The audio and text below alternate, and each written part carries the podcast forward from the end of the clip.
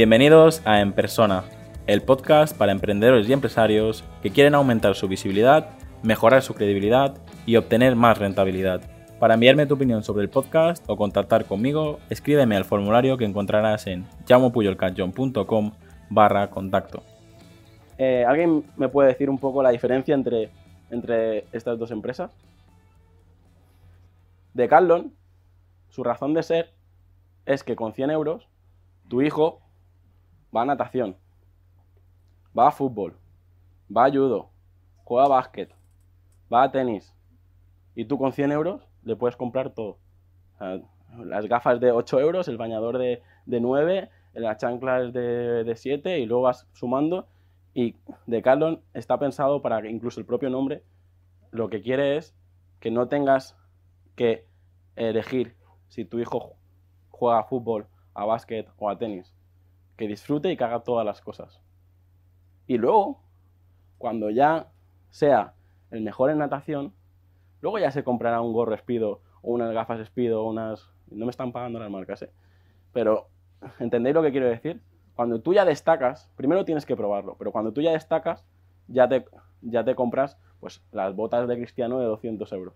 Pero mientras tanto, pues, te compras las de Decathlon y si en dos días ya no te gusta el fútbol, pues no me hagas gastar, hijo mío, 200 euros, ¿no? En cambio, Bestart, pues esos 100 euros a lo mejor no te bastan ni para comprarte las, los, zapatos de, montaña. Y un poco lo, lo, que ha dicho compañero Pablo es que Decathlon es generalista y Bestart es especializado. Si tú te vas a Bestart a buscar las chanclas para natación, ¿cómo te van a mirar? Porque te estás yendo al, al sitio equivocado, ¿no? Pues haceros aparte de todas las preguntas que ya os he dicho, haceros también esta, esta pregunta. ¿Yo quiero ser todo para todo el mundo o quiero ser el mejor para, para, esta, para esta gente?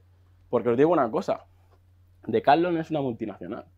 Decathlon se puede permitir fabricarlo todo, venderlo todo, pero las pymes, desde mi punto de vista, y toda la gran mayoría de cosas que estoy diciendo aquí es una opinión, es que nosotros las pymes tenemos que elegir un nicho. Nosotros tenemos que ser especializados. Si luego crecemos, si estamos cinco años destacando en un sector, luego ya podemos ir avanzando.